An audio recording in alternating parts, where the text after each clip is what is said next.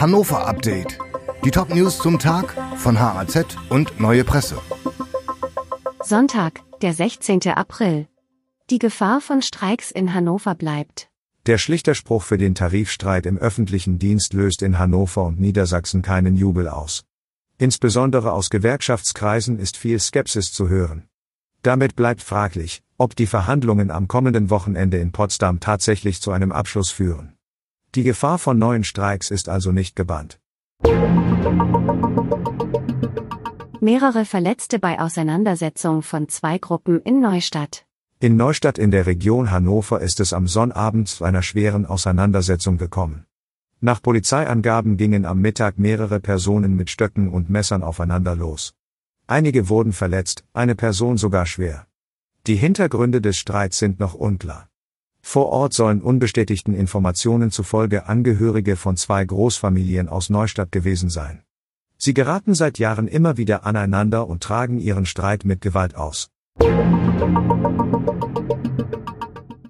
Hannover Messe wird am Sonntag eröffnet. Die kommende Woche steht in der Landeshauptstadt ganz im Zeichen der Hannover Messe. Am Sonntag wird sie feierlich im Hannover Kongresszentrum eröffnet. Zur Eröffnungsfeier werden unter anderem Bundeskanzler Olaf Scholz, der niedersächsische Ministerpräsident Stefan Weil sowie der Präsident der Republik Indonesien, Joko Widodo, erwartet. Die Veranstaltung beginnt um 18 Uhr. Aus Sicherheitsgründen werden die Straßen um das HCC ab etwa 13 Uhr gesperrt. Bis in die Abendstunden ist in den Stadtteilen Bult und Zoo mit Einschränkungen zu rechnen. Stefan Leitl soll Trainer bei Hannover 96 bleiben. Stefan Leitl darf auch nach dem 0 zu 3 gegen Heidenheim am Freitagabend Trainer bei Hannover 96 bleiben. Das bestätigte am Sonnabend Sportchef Markus Mann und beendete damit vorerst Spekulationen um die Zukunft des Trainers. Man habe weiter das Gefühl, dass Trainer und Mannschaft überzeugt sind, noch Spiele gewinnen zu können, sagte Mann. Der Sportchef hat sich damit offenbar gegen 96-Chef Martin Kind durchgesetzt.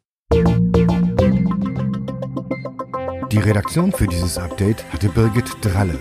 Alle weiteren Ereignisse und Entwicklungen zum Tag ständig aktuell auf haz.de und neuepresse.de.